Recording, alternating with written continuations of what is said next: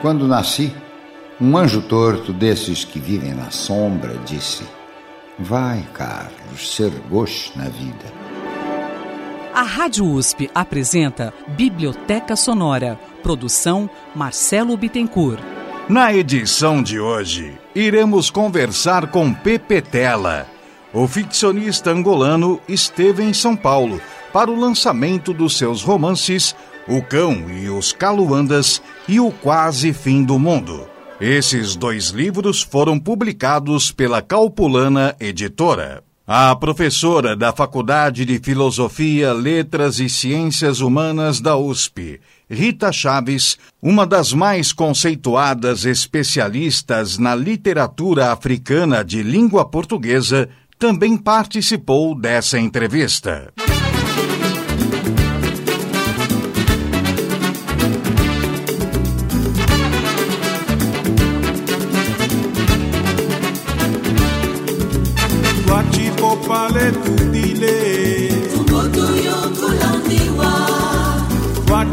Pale tutile Tukutu yokulandiwa Wachipo pale tutile Tukutu yokulandiwa Pepetela, o que o motivou a escrever o romance O Cão e os Caluandas?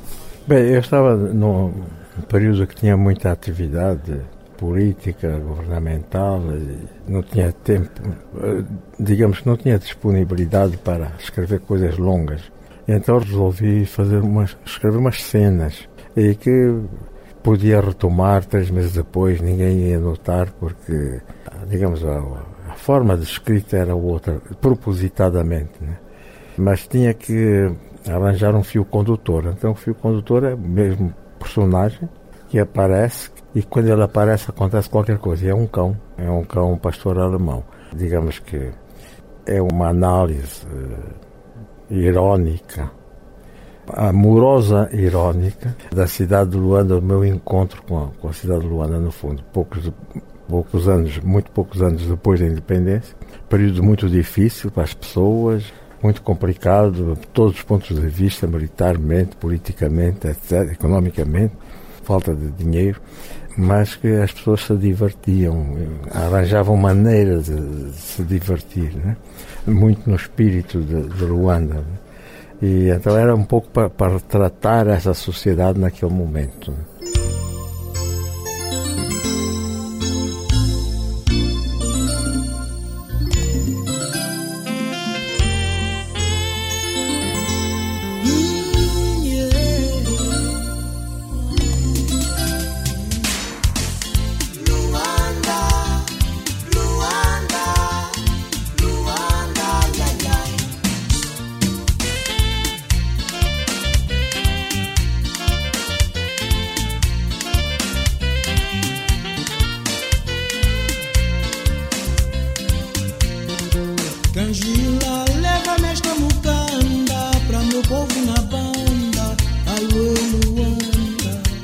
Olhou para mim e mexeu a cauda. Era grande e bonito, um canzarrão simpático. Mas se via, comia muito. E nesse tempo de crise, nem que tinha carne para mim, quanto mais. Passei de lado. Cada um na sua vida. Ele veio atrás. Cruzei a mutamba, desci para baixa Esqueci o bicho, mas quando olhei para trás, ele vinha. Que raio! Será que animal vê nos olhos da gente quando apreciamos? Como uma garina, que ao lhe lançarmos uma mirada de fogo, bate com os olhos captando? Rita Chaves, o que mais chamou a sua atenção no romance O Cão e os Caluandas. Há dois aspectos muito interessantes nesse romance. Um que me chama muita atenção é o fato dele ter sido escrito por um militante do MPLA, por uma pessoa comprometida com a luta de libertação, que apresenta um retrato crítico, mas apesar de tudo esperançoso.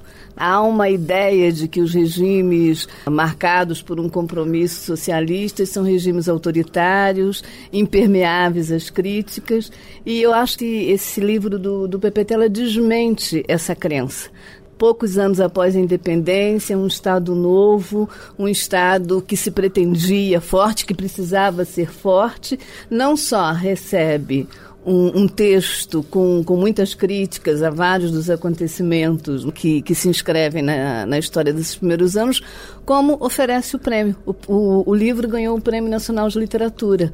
Então, eu acho que, que esse dado é um dado interessante porque vai contra uma expectativa de que o capitalismo é que é democrático. Não é verdade. Outro aspecto que eu gosto muito no, no romance é o fato de que ele traz personagens insatisfeitos não é, com a situação, personagens que reclamam da crise de abastecimento, que reclamam das dificuldades, que reclamam do, da corrupção, mas esses personagens transitam por Luanda. Essa cidade que é agora apresentada pelos narradores é uma cidade que permite a mobilidade de uma população que no tempo colonial estava restrita a determinados espaços. Nós percebemos que essa cidade já não é a cidade colonial de que fala o Fanon, por exemplo. O fato dos personagens reclamarem não significa que tenha havido uma, uma falência do, do projeto, ao contrário. Eu penso que o direito à reclamação já é um exercício de liberdade. Acho que poucas críticas tomaram conhecimento disso, quer dizer, perceberam esse dado importante. De um modo geral, a ênfase é: olha, aquilo não está dando certo, reparem que já há corrupção, reparem que não há o que comer, reparem que há desigualdade, há racismo. Mas esse exercício de denúncia é um grande exercício de liberdade. E eu acho que o, que o romance apresenta isso com muita ironia e com muita eficiência.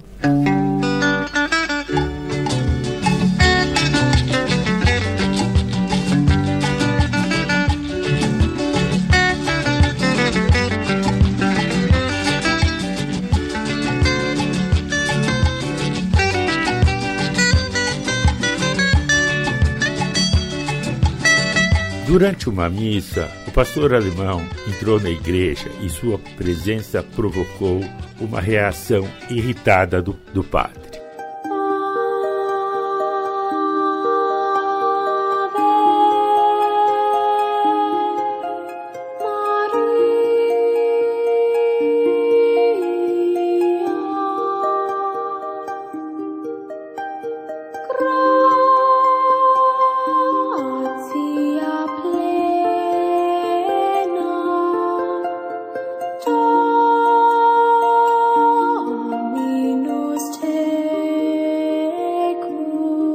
Meus caríssimos irmãos, em verdade, verdade vos digo, a nossa sociedade está perdida. Até já os cães entram no sagrado templo e nenhum fiel se incomoda. Nenhum católico temente a Deus se mexe para o retirar. Que civilização se está a criar? Há muito havia mosquitos, baratas, ratos, lagartos, mesmo porcos que assistiam à missa. Por que os sacristãos não estão para varrer a igreja? Dizem que ganham pouco, porque os fiéis exigem dinheiro para o fazer. A vida está cara e a rua virou jardim zoológico. Mas cão, cão nunca. O que é que estão a fazer? Agora deixo-no ficar. Que o demônio fique no meio dos crentes desinteressados para ouvir o que eu tenho a dizer. Que os pelos do demônio se enricem, que a sua língua deite enxofre, que a calda fique eletrificada. Tudo isso graças ao meu exorcismo. Porque em verdade, verdade vos digo, caríssimos irmãos, não tenham dúvida, é Satanás vestido com pele de com. Ele, o demo, Belzebu, vindo aqui provocar a ira do Senhor. Alguns ais de senhoras, resmungos incomodados de homens, olhares atrevidos de raparigas, sublinharam as palavras proféticas. Esse Satanás anda solta pela cidade, vê-se nos jardins e nas esquinas, no falar das pessoas, nas medidas que se tomam. O anticristo tomou Angola, nossa querida terra, e os católicos cruzam os braços. Pepetela, a igreja ainda é uma força política em Angola? É, a Igreja Católica retomou a força que tinha antes, perdeu, perdeu bastante na, nos primeiros anos, digamos assim, até porque tinha uma concorrência que antes nunca tinha tido, mas depois pouco a pouco foi retomando e hoje é uma força importante a Igreja Católica. Agora, há outras igrejas, a Igreja Metodista, por exemplo, que deu muitos quadros, sobretudo de direção para a luta de libertação, a Igreja Evangélica, que, digamos, são importantes, também são importantes. E agora temos as novas igrejas que eu chamo psicadélicas ou, ou etc., em que os, os profetas dançam em palco quase, pedindo dinheiro é, e que também são, são muito, muito populares, cada vez mais populares. Mas um aspecto curioso, né, já agora em relação às igrejas, é que uma igreja de raiz angolana, baseada no cristianismo, mas de raiz angolana, que é o tocoísmo, está a ganhar grande força em Angola. Isso é, é um dado curioso.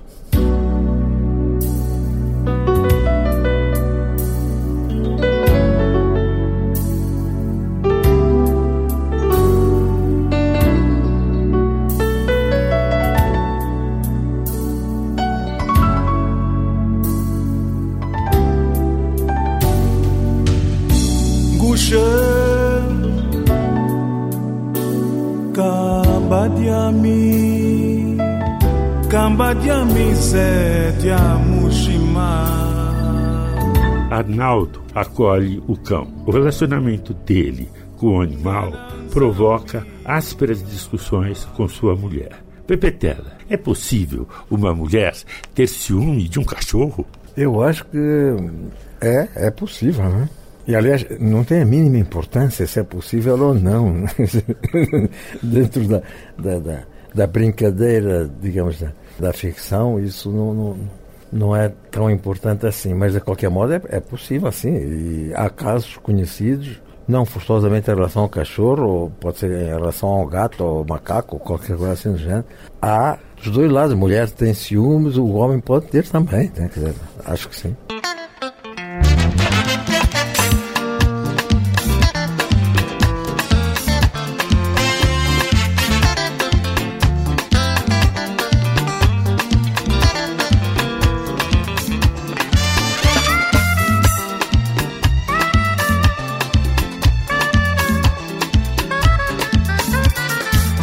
Chamo-me Simba Okulô.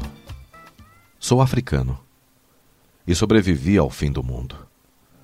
Se o fim do mundo quer dizer o aniquilamento absoluto da humanidade, haverá algum exagero na afirmação, pois escapou alguém.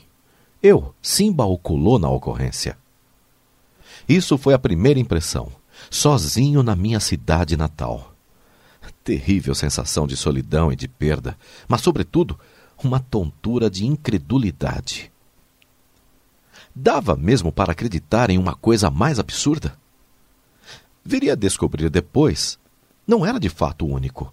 Havia sobreviventes, embora talvez não fossem todas as pessoas mais desejáveis com quem partilhar os despojos dos bilhões de humanos desaparecidos. Foi um quase fim do mundo. Esteve mesmo muito perto de ser em absoluto o apagamento total da raça humana. Percebi mais tarde. O fim do mundo não é tema que se trate com ligeireza. Apesar de ter entrado em todas as línguas desde aquele primeiro dilúvio que tornou famoso Noé e sua arca também saiu constantemente das bocas de todos os trapaceiros que por este desgraçado planeta andaram, vendendo religiões de salvação ou poções para o evitar. O fim do mundo é assunto para ser tratado com delicadeza, prudência, reverente temor mesmo, pois implicou o óbito, ou melhor, o desaparecimento de quase todos os seres vivos. O romance, quase o fim do mundo, difere de boa parte da sua produção literária. O que o motivou a escrevê-lo? É, difere no sentido em que, por exemplo, não trata de Angola, trata de um, de um tema mais genérico, mas a motivação é preocupação, que já na altura esse livro já tem 10 anos ou mais, mas a preocupação que tenho já há muito tempo sobre as questões globais do, do mundo, o perigo que o mundo corre por parte dos homens, que são o inimigo principal do mundo, né? são os homens. E, e, e, por vezes a sua insanidade. Digamos, foi, foi antes, mas, mas realmente podia talvez estar a, a adivinhar que íamos chegar a esta fase em que o perigo está mais perto. Claramente, né? com, com gente desvairada que dispara twitters a treinar o disparo de mísseis atômicos, né? Quer dizer, pode acontecer.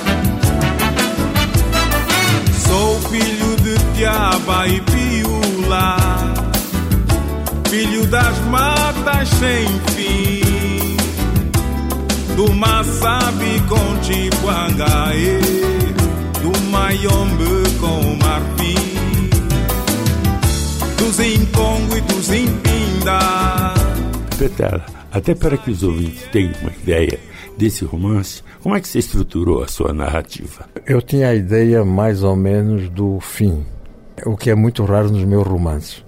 Normalmente eu não tenho nenhuma ideia de como é que vai terminar o livro. E neste eu tinha, né? e deixei para o fim aquilo que eu já, já sabia o que, que ia acontecer para manter, digamos, aí não vou falar disso, para, para manter o suspense.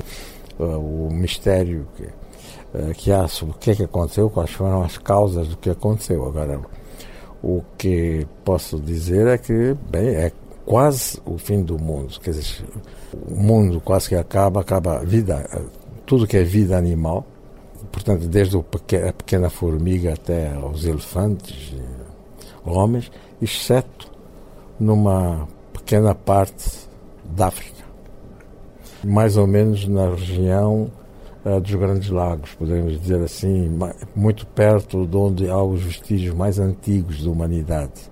Portanto, dir-se-ia que a humanidade começou ali, naquele sítio. Bom, e aí escaparam alguns, há uns sobreviventes.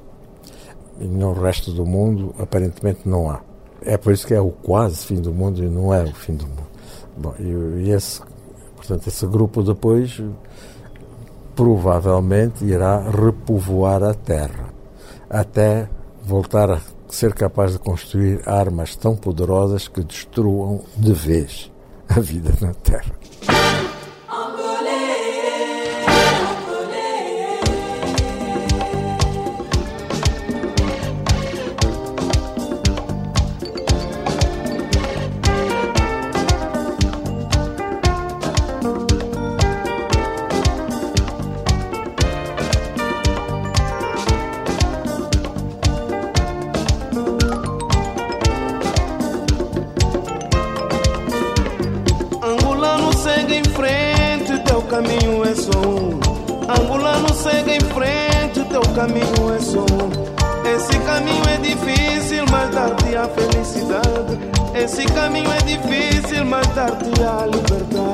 Rita Chaves, você poderia comentar alguns aspectos do romance O Quase Fim do Mundo? Eu penso que, que esse romance você a, apanhou bem, é um romance que, de certa forma, estabelece uma ruptura com a, a, a trajetória literária do Petela, mas mantém algumas constantes Se há uma constante que nós podemos perceber, é a constante da esperança. Essa constante da esperança, ela está mesmo nas obras aparentemente mais desiludidas do Pepetela, há uma, uma sombra daquela, daquela velha utopia que vai ganhando novos formatos, que vai ganhando novas roupagens.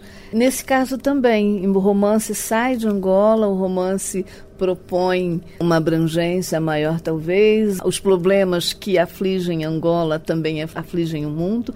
Né? Os problemas que preocupam o mundo também preocupam Angola mas de qualquer maneira mantém essa sombra da esperança que eu penso que, que é importante na literatura. Quer dizer, a literatura ajuda a pensar, a literatura ajuda a criticar, mas a literatura também ajuda a resistir. Esse quase do fim do mundo é, na verdade, uma pista para nós pensarmos: bom, está tudo errado, está tudo no limite, mas é possível. E essa possibilidade no, no quadro da obra do Pepetela ela é muito variada. Eu vejo, por exemplo, em algumas entrevistas, a ideia de que temos que pensar em novos modelos, temos que voltar em alguns momentos à tradição para é, rever essa ideia de modernidade que acabou conduzindo os caminhos do mundo, especialmente os caminhos africanos. Há, há várias maneiras de, de pensar numa possibilidade de, da diferença. E eu acho que esse romance também trabalha com isso. Também é uma, uma espécie de olhar crítico que já traz a possibilidade do concerto, digamos assim, de um concerto com C, nem é um concerto com S, é um concerto com C, de uma nova harmonia.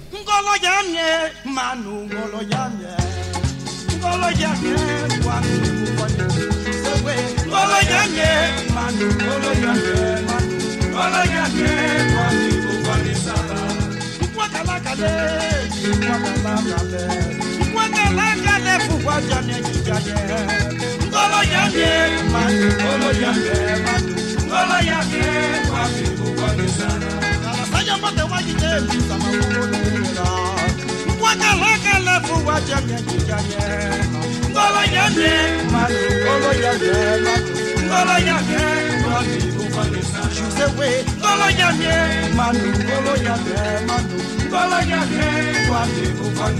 Que retrato você faria da Geni? Ela era membro dos Paladinos da Coroa Sagrada. É um personagem que os leitores, em princípio, não vão apreciar muito, mas esse tipo de pessoas existe, pessoas que, que põem a fé acima de tudo. A, a realidade está-lhes a mostrar um quadro, mas conseguem ver o contrário, conseguem ver outro quadro, porque têm fé têm fé em alguma coisa transcendente. É um pouco, portanto, uma, uma, chamada de atenção para esses extremismos que existem de pensamento, de religião, etc. E que se vão manifestando cada vez mais, no fundo. Embora esse personagem, a um momento dado, revela de qualquer modo o seu lado humano, no fundo.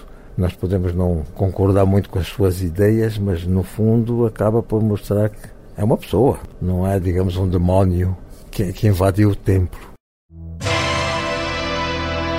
Vamos embora para o bazar, galera.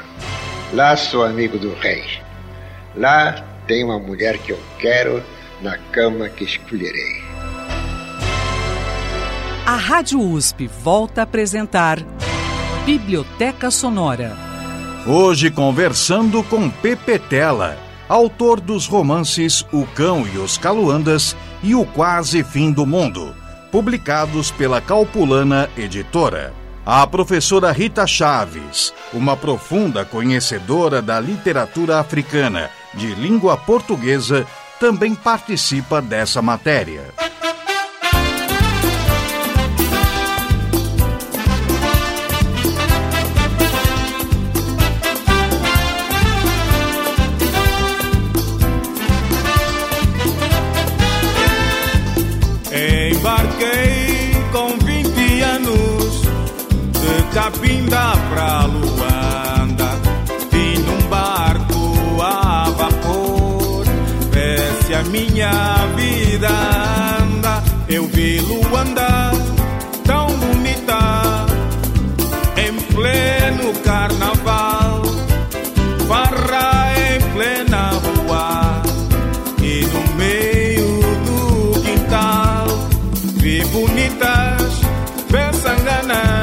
Pastor alemão é escorraçado durante o carnaval por boa parte dos grupos. Apenas o, o menino que vem na frente o acolhe e o cachorro passa a integrar o grupo e fazem grandes coreografias. Pepetela, hoje, como é o carnaval em Angola? O carnaval tem tido altos e baixos. Quando recomeçou, depois da independência, tinha um caráter político muito vincado, porque tínhamos saído de uma guerra, estávamos nesse momento entrando noutra guerra, né, na guerra civil.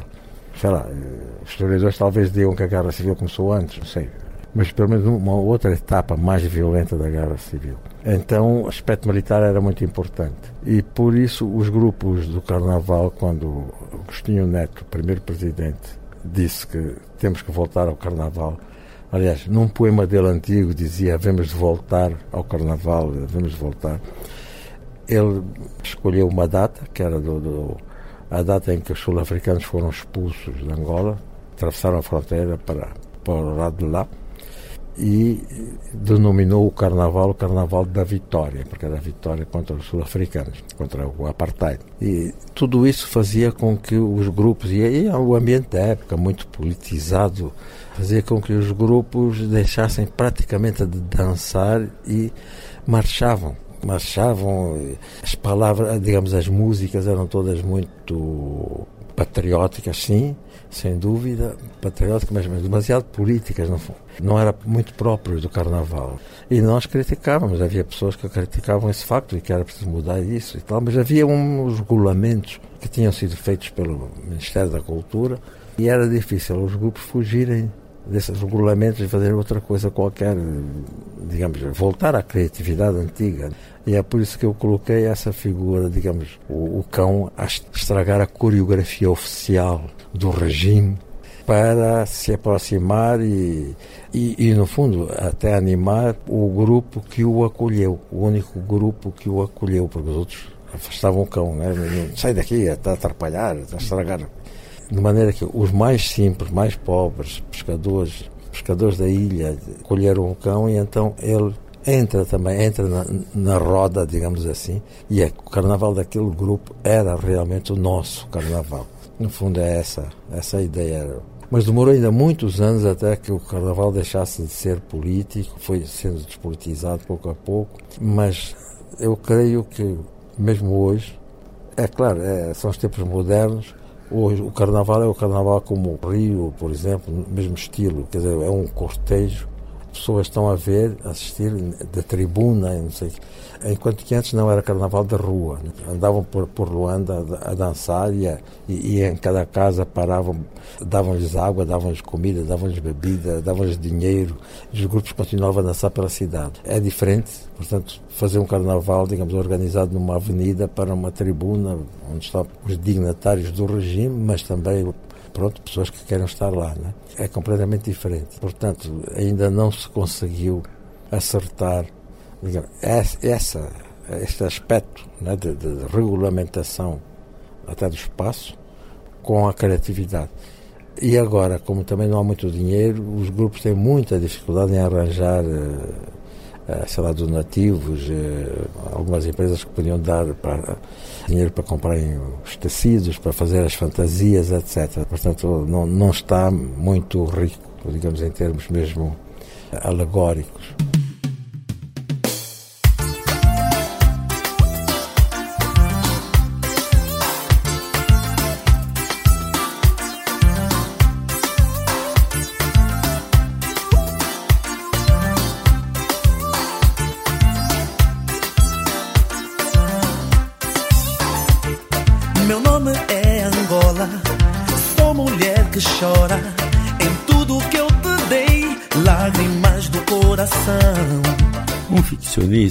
Nunca controla completamente os seus personagens numa história. Pepetela, quais os personagens que cresceram acima do que você previa nesses dois romances? Eu não sei, há, há, ficcionistas que dizem que controlam totalmente os seus personagens. Eu não, não controlo, eu, eu deixo. Eu, eu, exatamente, eu gosto é do contrário. Assim evita que eu tenha que imaginar os personagens. Eu, eles começam a nascer e eu deixo-os nascer e vão crescendo. É, é claro que há uma certa orientação, não podem ultrapassar certos limites, né? Por exemplo, de me estragarem o computador para o livro, é, para o livro não, não ser feito. Agora, nesses dois livros, personagens que eu tenha gostado mais, eh, francamente, o, o Cão Escaluz, claro que é o cão. E a Toninha que passa só ao largo, que é um símbolo. Agora, no, no quase fim do mundo, aparentemente será o personagem principal, o símbolo Colo, que é uma pessoa mais ou menos uh, equilibrada, talvez, mas normalmente não são esses que me agradam mais, porque isso é fácil, ser equilibrado é fácil. Agora, estar em constante desequilíbrio e não cair é que é, é, é, que é mais interessante. Portanto, não sei, talvez me inclinasse pela menina, já não me lembro do nome. É a mais nova do grupo talvez, eh, talvez fosse essa, enfim, é, é tratada com mais cuidado.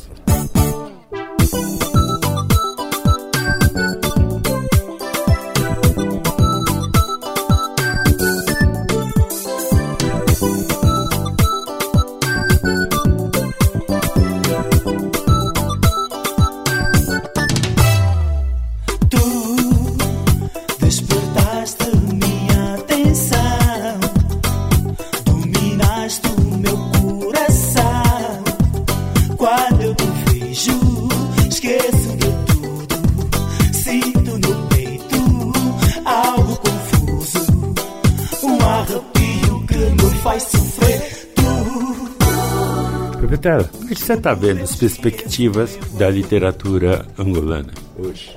Perspectivas há sempre, né? e, e, e realmente as pessoas estão escrevem, têm saído bastantes livros, são publicados, já não há tanta dificuldade de edição. O problema é que o público é que é pequeno, digamos, as pessoas leem pouco. Eu acho que o problema está muito mais nos leitores do que na, na, própria literatura em si. Digamos, havendo mais leitores, certamente que também haveria maiores valores a, a despontar. Digamos, é sempre de, de prever né, que ela se vai adaptar, vai se adaptando aos novos tempos, a novos temas, temas diferentes, que podem até talvez não serem tão, tão fortes como alguns do passado, eh, livros do passado, mas que podem ser temas muito importantes para as gerações que vêm. Portanto, aí sim, eu, eu ainda continuo a apostar nela, acho que ainda tem futuro a literatura angolana, apesar da concorrência, toda a concorrência que existe.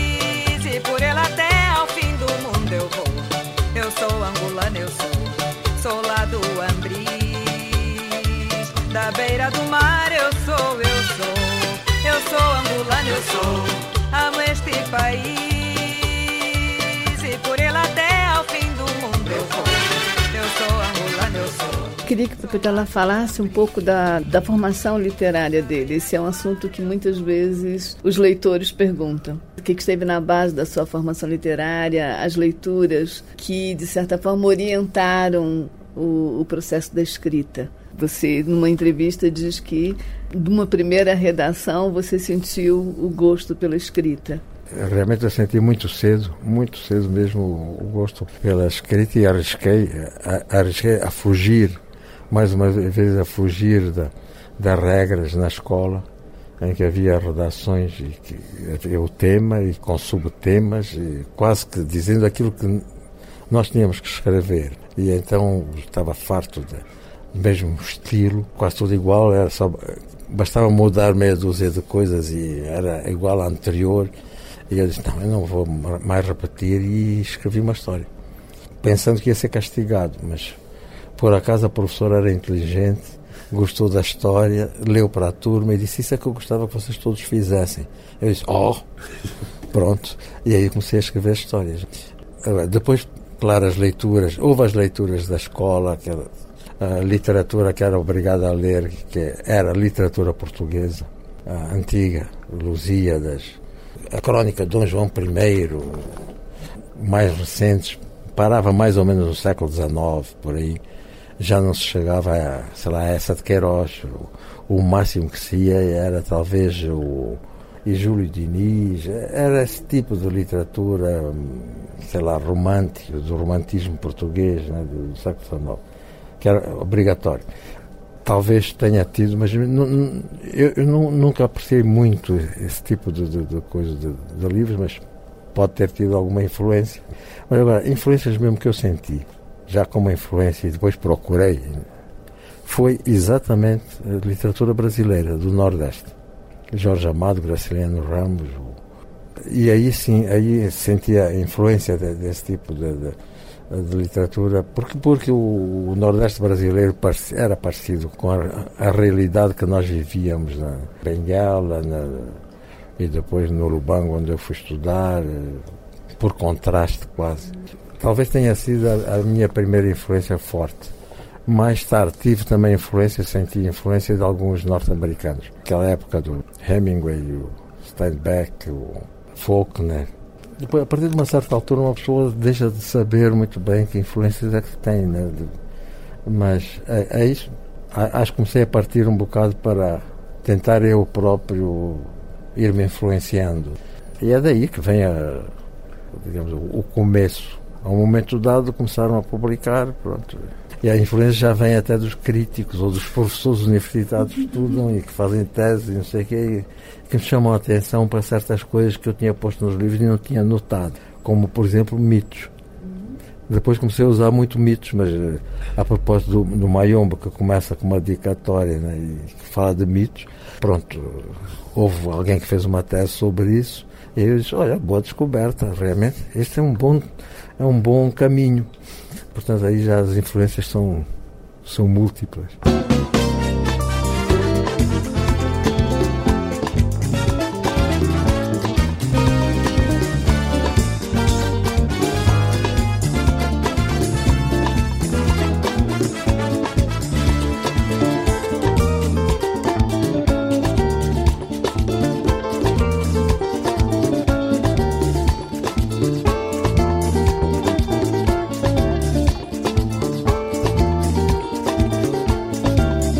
Artigo de primeira página ilustrado com duas fotografias, o Jornal de Angola informava. Ontem, pelas 17 horas, reinava enorme animação na Feira Popular de Luanda, pois as festividades eram destinadas aos pioneiros, por ocasião do Dia Mundial da Criança milhares e milhares de crianças da capital tiveram entrada gratuita e divertiam-se, quer com os carrosséis, balanços, concursos de natação e polo aquático, torneios de xadrez, tômbola, quer com brincadeiras improvisadas. Várias orquestras atuavam simultaneamente em sítios diferentes da feira para dar maior calor e ritmo ao local. Era uma verdadeira festa para os mais novos que se manifestavam ruidosamente, como só eles o sabem fazer, marcando o fim próximo do ano escolar, regozijando ainda mais os que tiveram aproveitamento, compensando em parte a tristeza dos muitos, infelizmente, que já não têm hipótese. Foi por essa altura que, junto do carrossel, onde se concentravam centenas de crianças, um cão furou o cordão de pioneiros à espera da sua vez, e em ladrar desesperado, atraiu a atenção sobre si. O cão era da conhecida raça pastor alemão, também chamado cão-polícia. Pepetela fez uma, uma alusão ao modo como ele escreveu o livro. Diz que essa estrutura, na verdade, ela é resultado de um, de um estado da produção estava sem tempo para escrever uma coisa contínua, com muitas demandas, o que dificultava a concentração, e escolhe então essa estrutura fragmentada. E eu acho que é um caso de um feliz acaso, porque realmente essa estrutura fragmentada, ela acabou dando um novo sentido ao livro. Aquilo que foi resultado de um momento se constitui, deixa de ser só a forma e passa a ser estrutura. E é esse modo é, alternado de trazer coisas a uma ata, a reportagem de jornal, a diálogos com personagens muito variados oferece um retrato muito poderoso de Luanda. Esse é um livro que engana. Ele parece um livro simples, parece um livro ingênuo, mas eu penso que é dos mais profundos da, da obra dele. Curiosamente, eu li o livro quando, quando foi lançado, depois voltei a ler o ano passado e aconteceu uma coisa que não é muito comum. Eu gostei muito mais da segunda vez do que da primeira como se da primeira vez eu tivesse apanhado, digamos assim, a marca evidente e dessa segunda vez, que eu já conhecia a história, a questão estrutural foi muito forte. E eu acho que isso é um é sinal de uma literatura poderosa. O, o, livro retoma a cidade de Luanda. A cidade de Luanda é um motivo literário forte na, no projeto literário angolano. Ele retoma essa cidade, traz uma cidade que já não é a cidade colonial, traz personagens que são personagens excluídos ainda, mas com direito à voz, com direito à fala.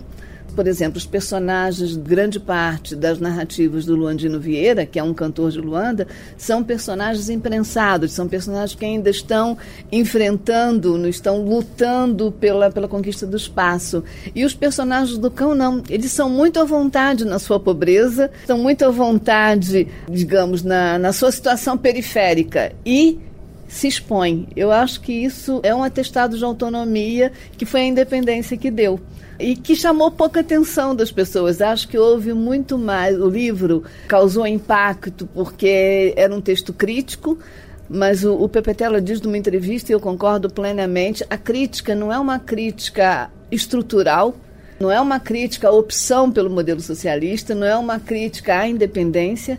A crítica é a determinados desvios, a crítica é ao, ao lado humano das pessoas que sempre vai provocar defeitos, vai provocar trapaças. Ou seja, o que a gente tem ali é uma sociedade saudável procurando um caminho, diferente da doença da sociedade colonial. E isso, para mim, é fundamental no texto. Outro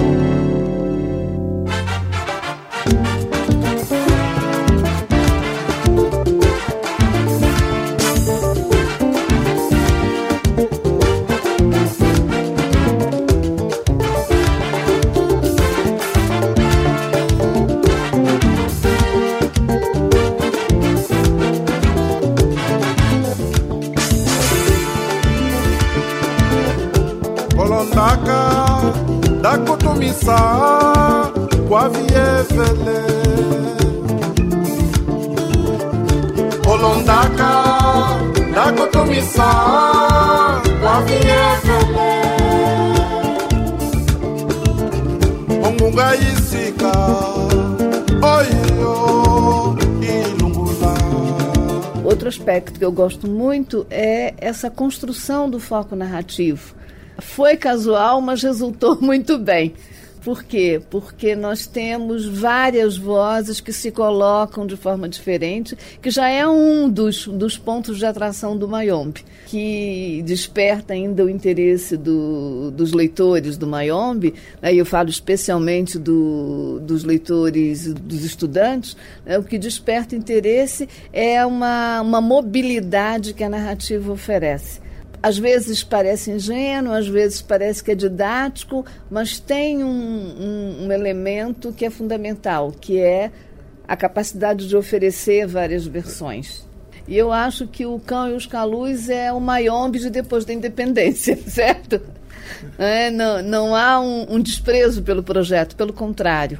É, há um apego pelo projeto e várias indicações de que é por esse projeto que nós temos que lutar sem deixar de tocar nos problemas. Né? O racismo está ali, o, meu burocratismo está ali, a incompetência está ali, tudo isso aparece, mas aparece apontando para um outro projeto que parece depender de um modelo que nós, a que ainda nós não chegamos.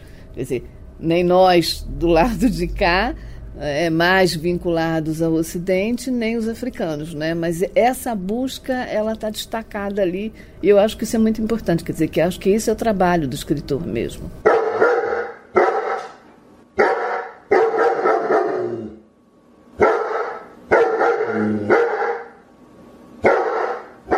Rita, quais as passagens do cão que mais te agradam? Eu gosto muito do, do contraponto entre a buganvilha e o cão. Então, aquelas passagens estão localizadas na quinta, fora de Luanda. E acho muito, muito vivo o episódio do cão no Mussulo. Quer dizer, essa transferência para o outro lado de Luanda, que é Luanda e não é Luanda, que é uma ilha e não é uma ilha.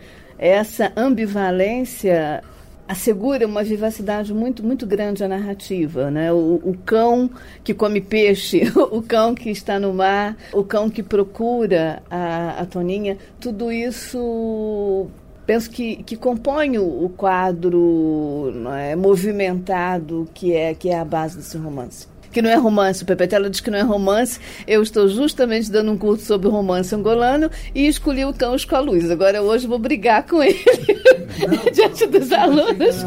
O que é interessante é isso, é que tal como o Mayombe, o Cão e os Calus, ele pode ser visto como uma atualização do romance africano. Quer dizer, é um romance que sai do modelo clássico do romance, que exercita aquilo que o Antônio Cândido chama de plasticidade, porque se compõe através de uma outra estrutura, fugindo ao modelo clássico do, do romanção.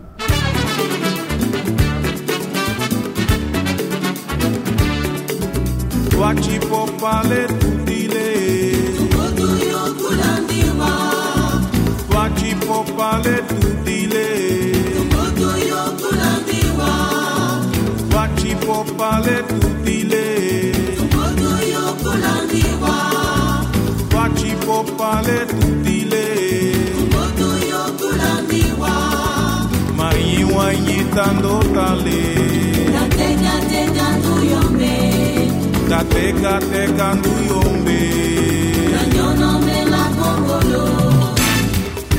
Pepe Tela é autor dos romances O Cão e os Caluandas e O Quase Fim do Mundo. Esses dois livros integram o catálogo da Calpulana Editora agradecemos à professora Rita Chaves, que generosamente participou dessa entrevista. Cruzou por mim, veio ter comigo numa rua da Baixa, aquele homem mal vestido, pedinte por profissão que se lhe vê na cara, que simpatiza comigo e eu simpatizo com ele. Rádio USP, Biblioteca Sonora. Produção Marcelo Bittencourt. Vamos concluir o programa de hoje ouvindo Antônio Abujanra interpretar dois poemas de Álvaro de Campos, um dos principais heterônimos de Fernando Pessoa. São eles Bicarbonato de Soda e Insônia. Súbita uma angústia. Ah, que angústia! Que náusea do estômago à alma, que amigos que tenho tido, que vazias de tudo as cidades que tenho percorrido, que esterco metafísico os meus propósitos todos. Uma angústia, uma desconsolação da epiderme da alma, um deixar cair os braços ao sol pôr do esforço. Renego renego tudo, renego mais que tudo, renego a gládio e fim, todos os deuses e a negação deles. Mas o que é que me falta? Que eu sinto faltar-me no estômago e na circulação do sangue, que atordoamento vazio me esfalfa no cérebro. Eu devo tomar qualquer coisa ou suicidar-me. Não, não, vou existir. Arre, vou existir. Existir, existir.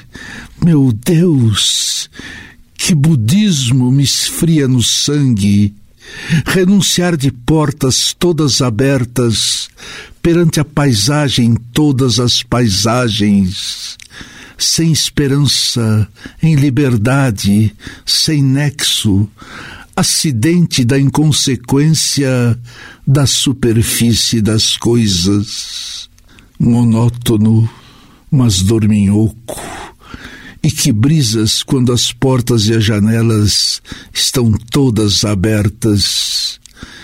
Que verão agradável dos outros. Dei-me de beber, que eu não tenho sede.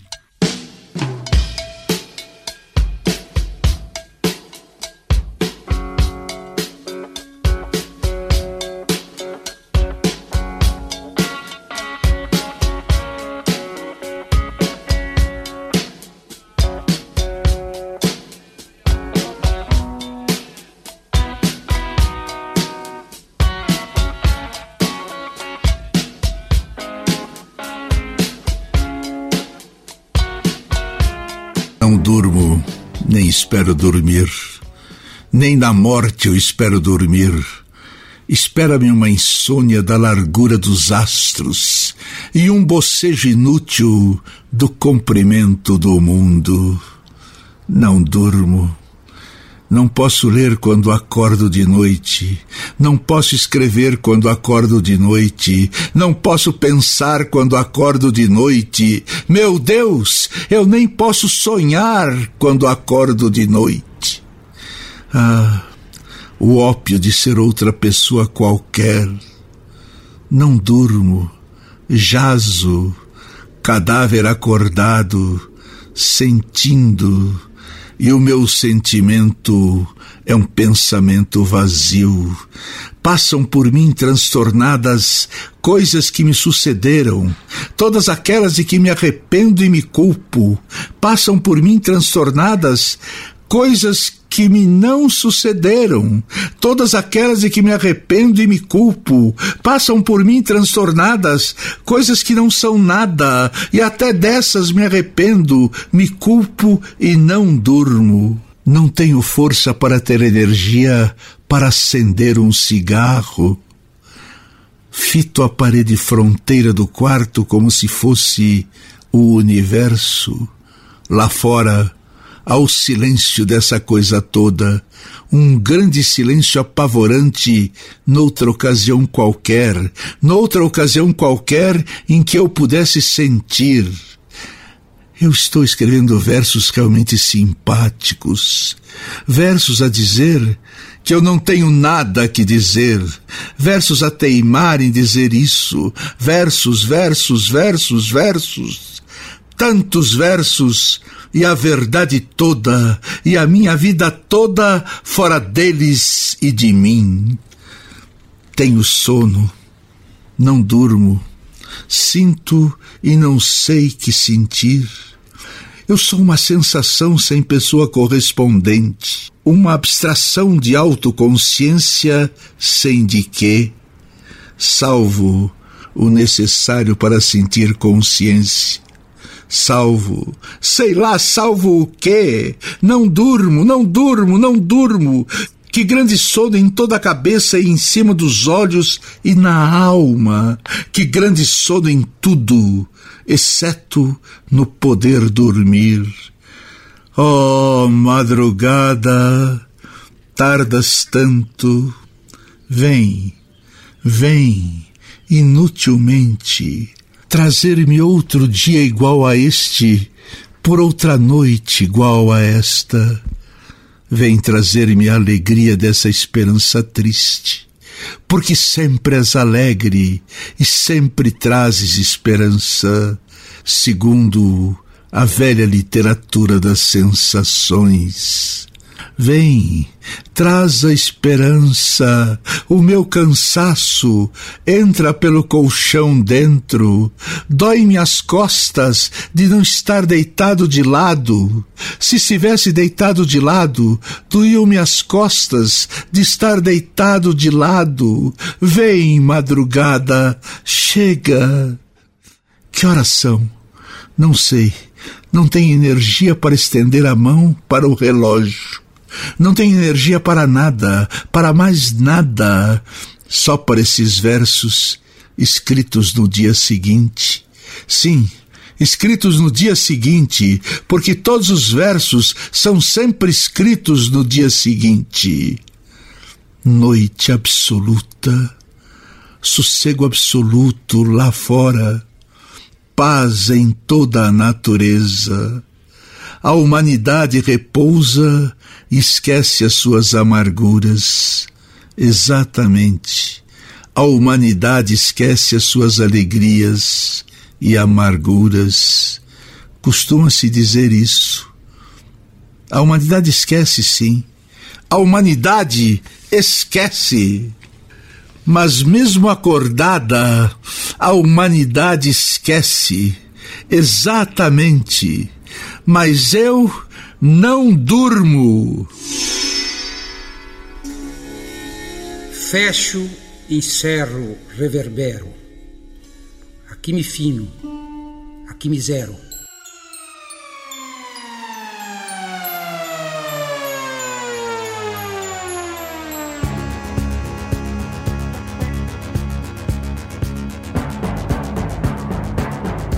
Biblioteca Sonora. Produção Marcelo Bittencourt. Sonoplastia e montagens Bennett Ribeiro.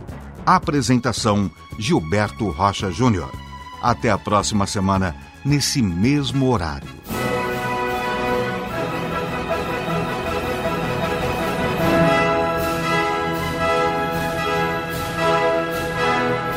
Biblioteca Sonora. Realização Rádio USP.